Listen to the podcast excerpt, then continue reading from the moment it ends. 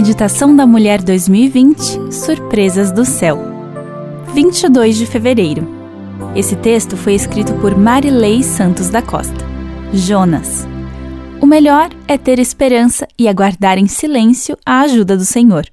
Lamentações 3, 26. Eu me casei aos 22 anos de idade. Era um sonho que sempre tive e agradeço a Deus por ter me abençoado com um esposo maravilhoso. Um ano depois de casados, Deus nos presenteou com um filho, o Jonas. Tudo seguia normal, quando, aos seis meses de idade, o Jonas teve a primeira crise de convulsão. Aquilo nos deixou muito apavorados e sem saber o que fazer. A partir de então, ele passou a ter crises consecutivas e, quando não estava em casa, estava internado. Foi uma dura realidade que tivemos de enfrentar. O desespero era grande e eu aceitava qualquer sugestão que vinha das pessoas. Foi então que percebi que somente Deus poderia nos ajudar naquela situação. Então, fizemos um pacto com ele, dedicando-lhe a vida do Jonas. Naquela situação, percebemos o quanto Deus é grandioso, pois nosso filho começou a melhorar.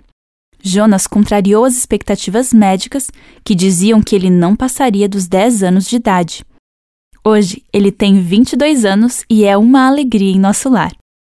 Mesmo com o diagnóstico de autismo e esclerose tuberosa, o Jonas tem se desenvolvido de uma forma surpreendente e maravilhosa. Sei que a mão de Deus está sobre ele e sobre nossa família, pois a esclerose tuberosa não tem cura. Ela é uma doença degenerativa em que tumores benignos vêm de dentro para fora, podendo atingir os órgãos vitais. Nosso Deus é poderoso e cremos nele. Nosso filho nunca mais teve convulsões, o que é um fato surpreendente, pois quem é portador dessa doença tem no mínimo 30 convulsões por dia. O Jonas está cada dia mais inteligente. Sinto-me honrada de ouvir meu filho me chamar de mãe. É uma emoção muito grande poder ver como ele tem avançado em sua vida com as bênçãos de Deus.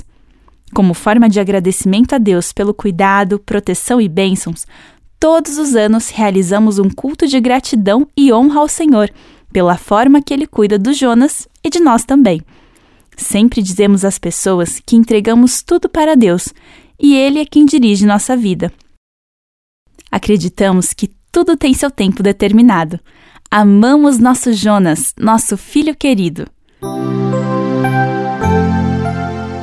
Meu nome é Aline Lidke e eu sou editora assistente na CPB.